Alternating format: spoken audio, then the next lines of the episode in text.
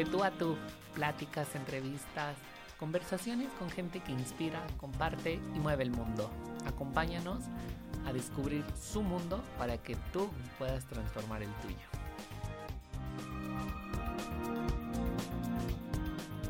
¿Cómo están? Qué gusto saludarlos nuevamente aquí en De Tú a Tú y el día de hoy tengo una invitada increíble, alguien que me encanta su trabajo por lo que estuve viendo, investigando y la verdad es que me dedico a stalkear a la gente siempre y eso eh, se los digo porque me parece que es importante identificar el trasfondo de lo que traen todo eso, pero mejor contarlo desde su propia voz.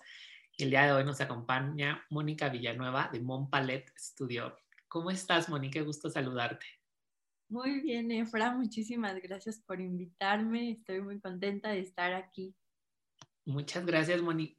Pues me encantaría primero que nada nos dijeras qué es Mon Palette. Mira, pues Montpalet es un estudio de diseño gráfico y de marketing digital. Nos encargamos de ahora sí que darle vida a las marcas por medio de la imagen. Diseñamos eh, logotipos y hacemos toda la personalidad de la marca. Eh, también llevamos redes sociales de varios clientes y hacemos eh, materiales adicionales. Um, a mi parecer, el diseño es parte de la cultura y me gusta mucho que cada negocio lo usa como para eh, potencializar sus ventas, ¿no? O sea, para dar una mejor imagen con sus clientes, este, para generar una mejor experiencia y también pues para conectar por medio de las redes. Perfecto. Pues justo esa era la intención de invitarte. Yo estuve, como bien se los decía, espiando un poco de tus perfiles. Recientemente aparecieron en una revista y me encantó ver que son un equipo solamente de mujeres. Tienen una parte como de girl power súper padre. ¿Y cómo inicias? Porque estudias diseño gráfico, eso también es importante como mencionarlo. Con todo esto, Moni, para dar el paso a emprender. Pues mira, yo estudié en la Ibero y desde chiquita yo quería este, trabajar y tener mi dinero. Como que nunca me ha gustado pedirle a mis papás o así. Siempre me ha gustado yo poder pagar mis cosas. Entonces, cuando tenía 20, empecé a trabajar este, en una empresa de becaria. Y yo llevaba como la escuela y, el trabajo, ¿no? Este, me contrataron de tiempo completo. Okay. Y cuando me contratan de tiempo completo, eh, me quedé ahí tres años. Entonces hubo un punto en el que yo sabía que yo no me veía mucho más tiempo ahí. Entonces, este, como que yo dije, se me va a ir la vida si me quedo aquí, ¿no? O sea, como que dije, necesito hacer algo pues, que me lleve a otro, a otro punto, ¿no? Entonces, como que por principio dije, bueno, pues voy a buscar trabajo en alguna otra empresa, en Bonafont, en la ONU, en algo más que me mueva a mí, ¿no? Pero este, un amigo mío me dijo, a ti te buscan este, sin, que, sin que tú digas que eres diseñadora. O sea, tú ya haces trabajos de freelance sin que digas que, que lo haces. Imagínate si si lo dijeras. Imagínate si tú dijeras, oigan, pueden hacer sus trabajos de diseño conmigo. Yo creo que en lugar de buscar otro trabajo, deberías hacer algo propio. Y de ahí, pues como que se me prendió y dije, bueno, pues lo voy a intentar, igual no pierdo nada. Y algo que sabes que a mí me dio mucha tranquilidad al principio fue esta parte que me dijo, no necesitas ganar el dineral del mundo. O sea, con que puedas pagar la luz, con que puedas pagar el agua, eso ya, o sea, ya es suficiente ahorita que estás empezando. Entonces, eso me daba como mucha tranquilidad porque, pues como emprendedora, no era así como que, o sea, tengo que igualar, por ejemplo, mi salario en el, en el corporativo, ¿no? Claro. Entonces me disminuyó la presión y me animé, o sea, como que no lo vi como tan grande. Dije, bueno, vale, si puedo salir mi o sea, si puedo pagar mi salida al antro, pues ya está, ¿no? Entonces, este, pues así empecé y de pronto Montpalet eh, empezó a ganar, a ganarle a mi trabajo de tiempo completo. O sea, yo tenía más trabajos de freelance que en el tiempo completo. Ok. Entonces, yo me desvelaba muchísimo, o sea, trabajaba de 9 a 6 y en la noche hacía mis trabajos de freelance. Entonces llegó un, tiempo, un punto en el que, o sea, yo estaba como muy presionada y tuve la suerte de que yo me llevaba muy bien con mi director, bueno, me llevo muy bien. Y un día decide, o sea, decirme como que, oye, Moni, pues este, vamos a subirte de puesto, vamos a darte más responsabilidades, ya llevas más tiempo aquí, entonces vamos a hacer eso. Y yo así como que, o sea, como que no quería, o sea, porque yo ya estaba desvelada de hacer como un palet aparte, aunque estaba solita. y entonces... Llevabas un palet solita, no, no tenías equipo. No, en ese punto yo estaba solita, solita, pero yo siempre quise como que sí, cierta parte de mí siempre quiso que hubiera más personas, ¿no? Siempre, siempre como que yo vi, bueno, si esto va a crecer, va a ser como las oficinas del diablo se vista a la moda, ¿no? Porque amo esa película. Entonces, por eso lo hice como no una marca personal como Moni Villanueva, sino dije, no, esto es para, para que yo tenga un equipo, ¿no? aunque al principio estaba solita. Entonces, pues el director literal como que me vio la cara de que, de que no quería un aumento de, puesto.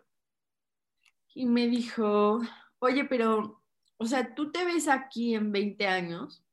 Ay, no puede ser, me hace mucho tiempo. Mucho tiempo, ajá. Y yo como, pues me quedé callada, ¿no? Pero yo soy súper transparente en, mi, en mis expresiones, ¿no? Entonces yo así como que, eh, pues no. Y entonces me dijo, mira, si tú sueñas hacer otra cosa y no te lo pones a hacer ahorita, se te va a ir la vida. O sea, a los 29 te vas a dar cuenta de que no estás haciendo lo que realmente quieres. Y yo no quiero que, yo no, me dijo, tú a mí no me sirves aquí triste ni aspirando a otra cosa. Entonces ahí yo dije, pues me va a despedir, ¿no? Y me dijo, esto es lo que vamos a hacer, vamos a seguir trabajando juntos. Este, ven dos veces a la semana, ten los clientes que tú quieras. Y nada, o sea, haz tu estudio de diseño, yo estoy con eso. Y entonces se hicieron mis clientes. Y ya con eso, pues yo, este, pues yo tuve como esa seguridad económica de que yo seguía recibiendo un sueldo, pero lo que él me dijo fue, necesitas a alguien, o sea, necesitas delegar. Si tú no delegas, no tienes ninguna oportunidad de crecer, porque tú tienes un límite, o sea, tú tienes una capacidad humana limitada. Entonces, no vas a poder atender todo. Y fue cuando, cuando contraté a la primera chica palet, que, que fue Jimena. ¿Cómo fue el proceso para ti de, pues, seguías trabajando, ¿no? Como que llevabas a la par tu vida corporativa, pero ya tu emprendimiento, que a veces, y en algún momento alguien me lo comentaba en una entrevista, justamente diseñador me decía, es importante siempre tener como un antecedente de haber trabajado con alguien para saber cómo son normas, reglas, cómo liderar gente, equipos, etc. Eh, pero para ti, ¿cómo fue ese proceso de hacer una contratación? Pues mira, yo antes de Jimena contraté a otra chava. Este, pero la verdad es que el trabajo de diseño que ella hacía no, no me gustaba y yo creo que en estas cosas es equivócate rápido, ¿no? O sea, rápido cambia las cosas y no funcionan. Entonces yo con esta chava yo le dije, vamos a estar de prueba un mes y si funciona seguimos, si no, pues ya cada quien por su lado, ¿no? Y no me funcionó esta chava. Entonces, pues rápido, o sea, rápido dije, no, o sea... Lo que sigue. Lo que sigue, muchas gracias y, y basta, ¿no? y encontré a Jimena. la verdad es que yo creo que la clave es realmente que te quiten trabajo. O sea, realmente contratar a alguien que tú no tengas que estar ahora sí que enseñándole. Ese tiempo que le enseñas es tiempo que te quita a, ti de hacer negocio. O sea, que te quita a ti de este cerrar cerrar contratos, generar nuevas conexiones, no sé. Exacto, exacto, de generar tú más clientes. O sea, esta contratación te tiene que liberar tiempo y por lo tanto te tiene que dar más dinero, ¿no? Entonces, con Jime yo encontré eso. Aunque obviamente, obviamente todas tienen un proceso de aprendizaje, sobre todo de introducción a Montpalet, este, todas las contrataciones, yo sé que tienen como tres meses de que agarran la onda. Pero por sí solas, ellas ya tienen ciertas habilidades que a mí me alivian el paso, Entonces, eso fue lo que pasó con Jime, o sea, yo no tenía que corregirla mucho, su estilo era muy bueno y creo que también algo muy importante es que contrates a alguien mejor que tú, o sea, mejor que tú en el área que le estás contratando, ¿no? Entonces, eso para mí es súper clave porque, por ejemplo, yo no soy muy organizada, yo creo que eso es de las cosas que, que yo cogeo, ¿no? Y para eso yo contraté a otra chava después, que es Natalia, que es súper organizada y compensa. Entonces, creo que la clave sí, tal cual es contratar a alguien que sea mejor que tú, porque entonces va a llevar tu negocio a otro nivel. O sea, tú, zapatero a sus zapatos, o sea, yo soy buenaza cerrando tratos, este, siendo estratégica, viendo como a dónde va Montpalet, el negocio, y dejo que las demás sean muy buenas en lo suyo. Claro, sí, en los talentos que puedan desarrollar o que traigan. Ajá, sí, sí, sí. Moni, ¿y en qué momento decides ya dedicarte al 100% a Montpalet? Pues ahora sí que desde ese momento, o sea, ellos, em, la empresa con la que yo estuve, se quedaron siendo mis clientes, o sea, actualmente siguen siendo mis clientes. pero pues yo ya, o sea, prioricé ahora sí que eh, los proyectos de Montpalet, ¿no? Entonces, em, pues literal se hicieron como un cliente más que, que sostenemos mes a mes. Y, y nada, yo fui entendiendo a ver, yo tuve una etapa muy frustrante en la que yo no podía con todo. estábamos yo y Jimena, yo decía, wow, o sea, no puedo con tanto trabajo. Y creo que al permitirme delegar y al permitirme encontrar al talento correcto, eh, Montpalet ha podido crecer. O sea, creo que es súper bueno aceptar que no, no puedes hacer todo y que contratar a alguien que sea experto te va a dar más negocio. Sí, completamente de acuerdo. A veces creemos que somos todólogos y como que quitarnos ese, esa máscara de que no lo somos resulta frustrante, pero también liberador de decir, hay alguien más que me pueda apoyar y hacemos equipo. Justamente a esa parte quiero llegar es un equipo integrado por puras mujeres. ¿Tú lo decidiste así desde un principio o se fue dando con la misma dinámica del estudio? Pues realmente se fue dando, o sea, no es que yo lo buscara tal cual. Eh, híjole, es que sabes que, que, que entre mujeres hay cierta como hermandad, entonces y cierta como confianza, que si, si entrara un hombre a lo mejor hay cosas que no podemos expresar, ¿no? Claro. hasta chismes, ¿no? Entonces, porque pues a los hombres no, no son tan chismosos como las mujeres. Bueno, déjame decirte, creo que sí es igual el chisme, nada más que no lo notan en el sentido tan, ex, no lo expresamos tanto. Ándale, ajá, sí. Pero pues, a ver, no fue algo que yo hubiera decidido y en realidad no estoy cerrada a que entre un chico palet en algún momento.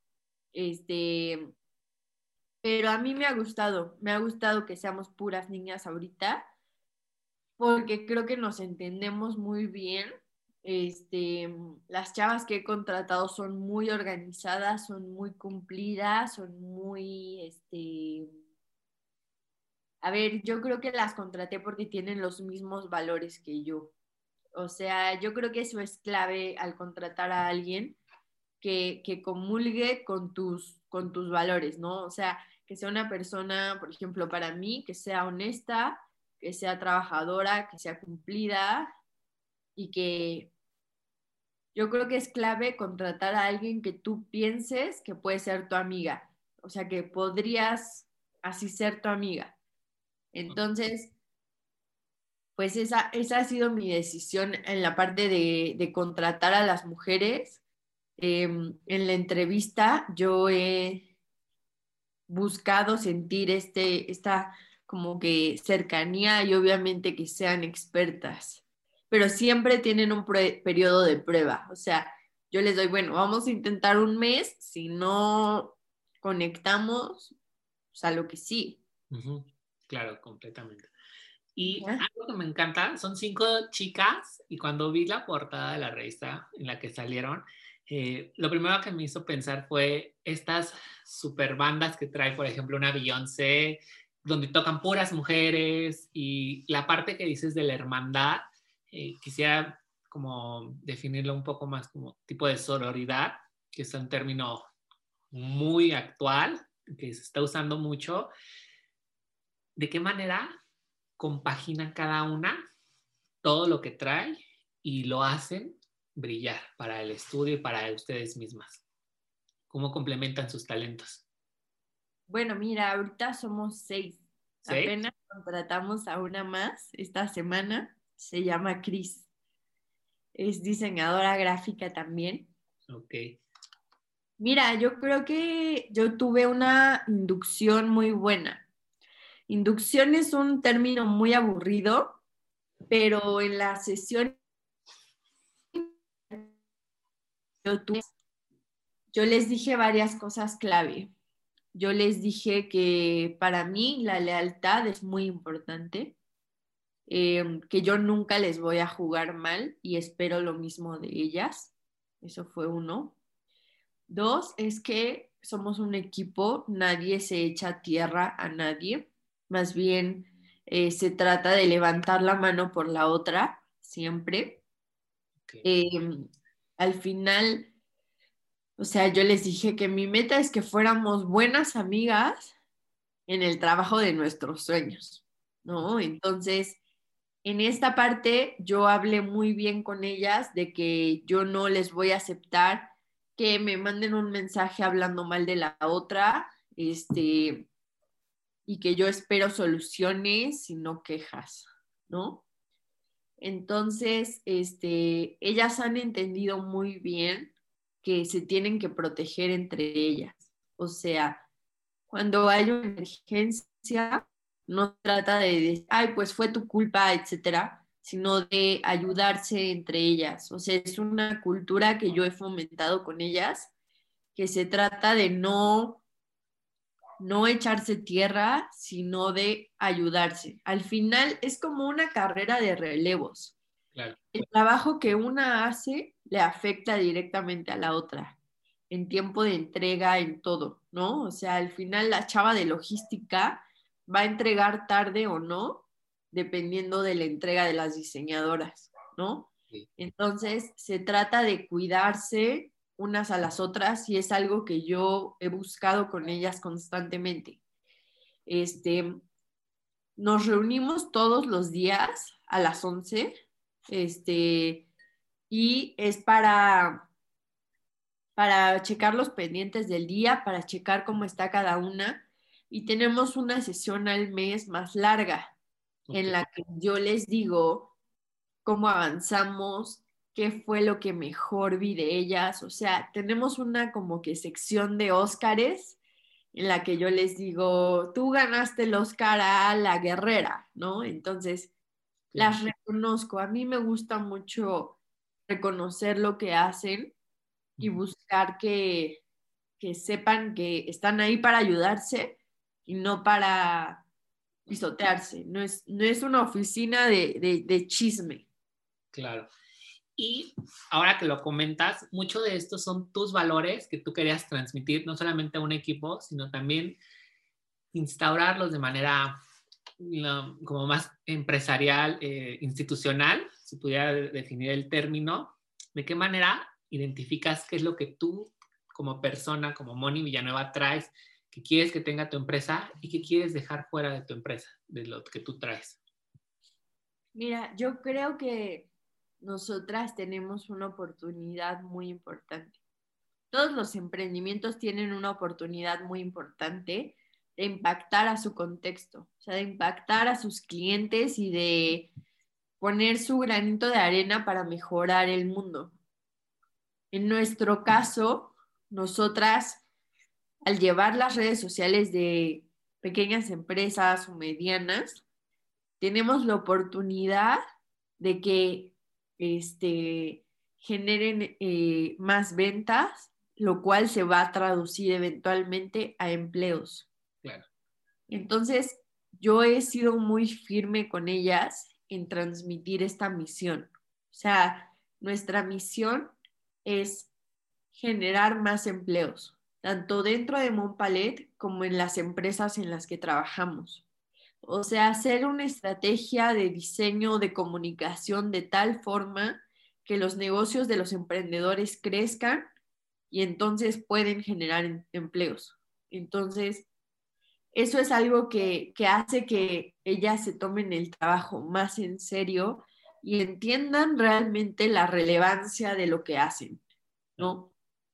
Entonces, en cuanto a mis valores, o sea, yo soy una persona muy honesta, este, muy leal em, y que no me gusta verle a la cara a nadie. O sea, a mí me gusta como que entregar lo mejor de mí y porque estás confiando en mí, ¿no? Entonces, cuando me confían que sé que va a funcionar en su posicionamiento de marca, etcétera, y es algo que yo les exijo, ¿no? O sea, en sus entregables yo siempre las cuestiono y yo soy muy buena revisando y dando retroalimentación, porque realmente, genuinamente te puedo decir que nos interesa que, que los emprendimientos avancen. Entonces, eso ha sido parte de la cultura que yo he querido transmitirles y he tenido la fortuna de, de que justo su personalidad sí sea leal y por eso ya llevan un tiempo conmigo. Y esto está padrísimo porque ellas se han acoplado y también creo que a lo que algo algo que comentas y me encantaría que nos compartieras es, aparte de que se han acoplado, hicieron clic porque son personas que no solamente traen esos mismos valores, que quieren crecer junto con, contigo, ¿no? O con Montpalet en su caso, porque lo traen. Es gente con la que tú conectas. ¿De qué manera tú consideras que es importante o relevante crear equipos donde la gente sí conecte? Porque hay equipos de muchas formas y hay empresas que tienen muchísimos equipos o emprendimientos, pero ninguno se lleva bien y todo el mundo se está metiendo el pie y todo esto. ¿Crees, consideras que es una de las claves para poder ir escalando y creciendo? Este, mira que yo en las entrevistas me he fijado mucho en la personalidad. Em, he buscado, sí, tal cual, que sean muy talentosas, pero también que sean lindas. Em, al final tú convives con tu equipo todos los días, o sea, todos los días tú estás ahí en comunicación y la verdad es que cuando una persona tiene malos modos, jala al equipo, o sea, como a una, como a un estado no tan sano. Entonces, en las entrevistas, obviamente me fijo en toda la parte técnica, pero también me fijo en que, en que sean personas lindas, que sean personas amables. Eso es clave tanto dentro del equipo como con los clientes, ¿no? Si alguna vez llegan a tener contacto con cliente, este, para mí es muy importante que sean respetuosas y que sean lindas. Entonces, creo que un factor que ha hecho que nos llevemos tan bien y que seamos ahora sí que tan amigas es que yo sí he hecho un filtro como para saber este que, que va a ser una persona respetuosa, linda y, que se va a soltar para divertirse con nosotras, ¿no? Creo que sí es clave, ¿eh? la verdad. Y dentro de esta línea, eh, que a veces puede ser muy delgada, entre que nos llevamos bien, somos amigas, pero está la parte profesional, ¿de qué manera no pierden o no rompen esa barrera o ese, no traspasan esa frontera? Lo que pasa es que yo soy muy exigente. O sea, yo soy muy linda, pero soy muy exigente. Entonces, la verdad es que el trabajo corporativo me dio esta habilidad de ser muy asertiva al decir las cosas. O sea, soy muy buena para decir las cosas. Pero más allá de decirles, esto te quedó horrible o... No, o sea, ¿sabes que yo tengo? Nunca las hago sentir mal. O sea, nunca las hago menos. Nunca. O sea, para mí es clave respetar su integridad. O sea, yo nunca como que las regaño en plan, te lo dije porque hiciste esto, no puede ser, nunca. Y es súper importante porque estás tratando con personas, al final de cuentas no sabes qué es lo que traen detrás, qué pasó, a lo mejor hoy, hoy es lunes que estamos grabando un fin de semana y que alguien pueda llegar llorando por lo que le dijiste, ¿no? Exacto. Y más, ¿sabes qué? En tiempo en pandemia. Claro, completamente, sí creo que la gente ahorita no es tan normal. Eh, me ha tocado verlas bajoneadas, me ha tocado verlas con un familiar enfermo, ¿no? Entonces, yo soy muy, muy cuidadosa en, en cómo les digo las cosas. Es muy diferente decir, te dije que hicieras esto, a decir, oye, ¿podrías volver a checar esto, porfa? O sea, es como, un lenguaje muy distinto. En uno, y como que dejas en claro. Como yo no he brincado esa línea entre amigas y, y que trabajamos juntas, es porque soy muy exigente, las corrijo, pero no, no las hago sentir mal. O sea, no las ataco, no, nada. O sea, yo tengo una línea de respeto con ellas porque mi relación con ellas es a largo plazo. O sea, yo quiero que ellas estén conmigo 10 años. Entonces, yo tengo que cuidar la relación que tengo con ellas. Entonces, este, siempre doy como que feedback, pero con mucho respeto. O sea, con mucho respeto, este, y siendo firme. Una cosa que ellas saben y yo les dije desde el principio, es, a mí no me gusta repetir las cosas. Sea, si yo ya te dije que esto no se tiene que hacer, espero que ya no lo vuelvas a hacer. ¿No? Eh, porque vamos para adelante. A mí, a mí me interesa que tengas nuevos errores, ¿no? Porque intentas nuevas cosas, pero no que hagas los mismos. Entonces, creo que sí soy un poco exigente y firme en los resultados que espero y este liderazgo las ha llevado a muchísimos lugares porque trabajan con clientes muy padres, he visto sus perfiles, las redes, lo que manejan y me encanta el trabajo que hacen. Este, ¿Nos puedes contar un poco más de Montpalet? Nos dijiste en una introducción a grandes rasgos, pero trabajan branding, creación de contenido. ¿Cómo fue, cómo es esta pauta de tener diferentes eh, clientes y trabajar con diferentes personas a la par? Em, yo creo que lo hemos ido descubriendo en el camino. Em, ¿Cómo es tener varios clientes? Em, yo creo que es clave trazar tu proceso. O sea, trazar de inicio a fin cómo tú haces las cosas, cómo es tu proceso de llevar, por ejemplo, el contenido de las redes y encontrar huecos, encontrar huecos en donde hace falta mejorar, en donde hace falta a lo mejor una persona que cheque algo. A mí me ha servido muchísimo trazar mis procesos de inicio a fin detalladamente, porque ahí yo puedo ver en qué puedo mejorar o si necesito a una persona más. O sea, al inicio, cuando llevaba redes, era solamente yo. Y al trazar mi proceso, me di cuenta de que necesitaba más personas en esto.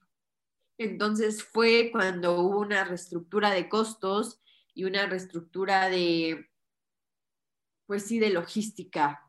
Creo que todos los meses evaluamos este, cómo estamos haciendo las cosas y te puedo decir que estamos en constante mejora. O sea, todos los días aprendemos algo que podemos mejorar en la gestión de, los clientes. Y pues en la parte de llevar varios clientes, yo tengo una líder de logística que se encarga de, ahora sí que de ser, este, de estar al pendiente de cada marca, ¿no? O sea, em, y de dar seguimiento a los proyectos. Creo que esa ha sido una de mis últimas, últimos movimientos y que ha sido clave para mover el negocio este, más rápido. Ok. Justo todo esto te lo preguntaba porque hay veces, bueno, no hay veces, la mayoría de las preguntas que luego me llegan es cómo empiezan, de qué manera lo hacen, cómo pueden ir creciendo y a veces creo que la audiencia es mucho de estudiantes y de emprendedores iniciales, donde tienen y a veces tenemos, porque me voy a incluir, muchas preguntas sobre cómo se hacen ciertas cosas, ciertos procesos, cómo lo aviso a alguien más y es parte de la intención del podcast, compartir ese conocimiento, pero que también sirva como inspiración de lo que tú estás haciendo, me puede dar pauta a mí para aplicarlo en X negocio que yo quiera emprender. No necesita ser el mismo del mismo giro o que me pueda acercar a alguien para poder comprender de qué manera lo están haciendo. Y me encantaría pasar, bueno, no sé si tengas algo que comentarme. Sí, mira, yo no sé, o sea, obviamente esto es desde mi punto de vista. Em, yo he hecho un esfuerzo en contratar más personas. Eh,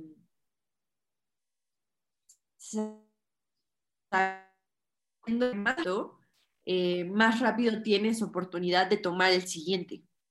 Entonces, o sea, como que no es siempre el, eh, o sea, por ejemplo, si tú vendes cuadros, el tiempo que te toma tú doblar esos cuadros y envolverlos y, y poner las cosas en orden, es tiempo que estás perdiendo para tú pintar un nuevo cuadro.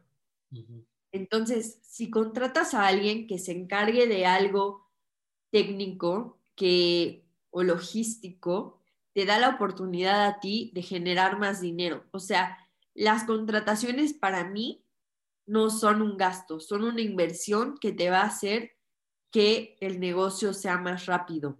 Entonces, siempre que contrato a alguien es por flujo de trabajo. O sea, es porque entre más rápido salga un proyecto, tengo la oportunidad de tomar nuevos y de cobrar más rápido para evitar estos cuellos que se pueden hacer en tu flujo de trabajo.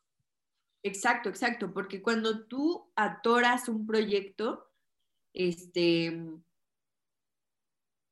porque no hay suficientes personas o no hay o sea, o por tu capacidad humana, estás perdiendo dinero. Entonces, lo que yo he buscado es siempre contratar a las personas que me van a ayudar a que el flujo sea más rápido puedan entrar más proyectos y yo pueda dar mejores resultados. Entonces, creo que a los emprendedores les da mucho miedo esta parte de contratar gente, pero para mí ha sido clave en mi crecimiento, ¿no? O sea, aceptar que no puedo hacer todo y aceptar que el delegar, el que alguien envuelva a un cuadro, me libera a mí tiempo para seguir pintando más y entonces vender más siempre en un inicio, este, es difícil, ¿no? O sea, en una nueva contratación a lo mejor te vas a quedar un mes o dos meses, ahora sí que un poco apretado, pero si esa persona te ayuda a que el flujo sea más rápido y a que salgan proyectos más rápido, al final te va a dar más dinero. Y ahí lo compensas. Wow. No sabes cómo he aprendido. Estoy encantado porque además tienes una personalidad como arrolladora. Tienes platicas con tanta pasión y con tanta energía y eso me parece sumamente inspirador. Me encantaría pasar a una sección de preguntas rápidas para que, nos, para que te conozca un poco más la gente y, y puedas saber quién eres. ¿Estás lista? Listísima. ¿Hábitos o rutinas que tengas, Moni? Eh, siempre, toma, siempre tomo café. Ahora sí que es este lo básico de una diseñadora y siempre paseo a mi perrita en la mañana. Tres palabras que te definan. Eh, honesta, leal y buena onda, soy buena onda. ¿Tu lugar favorito en esta vida? Italia. ¿Algún libro o película que te haya marcado? El diablo se viste a la moda. es mi sueño. es mi sueño. Y bueno, siempre me encanta terminar el podcast eh, con esta pregunta porque creo que es parte de lo que todos tenemos, de lo que vamos recolectando en el camino. Aprendizajes que le dejarías a la Moni de hace 3, 4, 5 años cuando empezó Montpalet, eh, cuando todavía iba como reestructurando todo esto? Y no tengas miedo, vas a aprender en el camino. Creo, que, creo que es esto, sí. Me encanta. Me encanta, me encanta esta frase. Moni, ¿y dónde la pueden encontrar? ¿Qué tal si me quiere acercar con ustedes? Este, ¿Dónde se localizan? ¿En qué parte de la República están? Mira, este, pues más que nada, ahorita con la pandemia estamos todas a distancia, pero nos pueden encontrar en nuestro Instagram como arroba monpalet, eh, en Facebook como monpalet, este, y tenemos página web, es monpaletstudio.com. Y nada, en Instagram siempre damos contenido que les un lunes de tips, entonces espero verlos ahí confirmo, tienen contenido muy padre, eh, les va a servir mucho. Recientemente estaba viendo tus historias que tomaste la clase, la masterclass de, con Ana Winter de creatividad y liderazgo. Sí. me equivoco. Sí. Entonces, sí, siempre tienen contenido muy padre. Moni, muchísimas gracias por aceptar la invitación, por compartirnos tu experiencia, tus aprendizajes. Creo que hay mil libros de cinco pasos para emprender, cinco pasos para llevar tal cosa, infinidad de bullets que alguien puede encontrar, pero nunca está de más escucharlo de la voz de la persona, cómo lo ha vivido, de qué manera lo ha tropezado y lo vuelve a levantar, porque ese aprendizaje siempre enriquece más. Y hay una frase que dice, eh, nadie experimenta en cabeza ajena y creo que esta es una forma perfecta de compartir lo que yo ya viví para alguien que quiere ir iniciando o que está en ese proceso. No, un gustazo y en verdad muchas gracias por escucharme. O sea, para mí es padrísimo que les interese mi trayectoria. Gracias por este tiempo. Eh, y me encantó la entrevista, o sea, son cosas que, creo que han sido claves en mi crecimiento y, espero que les sirvan. sí, seguramente sí nos van a servir mucho. Yo aprendo mucho de todos los invitados. Y amigos, no se les olvide que pueden etiquetarnos, eh, compártanme en sus historias, arroba efragv, que aprendieron de este episodio, que aprendieron de esta invitada, y etiqueten la arroba monpalet en Instagram para que puedan seguirla, puedan conocer un poco más de lo que hacen. Quién sabe, a lo mejor en algún momento puedan estar trabajando con ella. Nos escuchamos la próxima. Bye.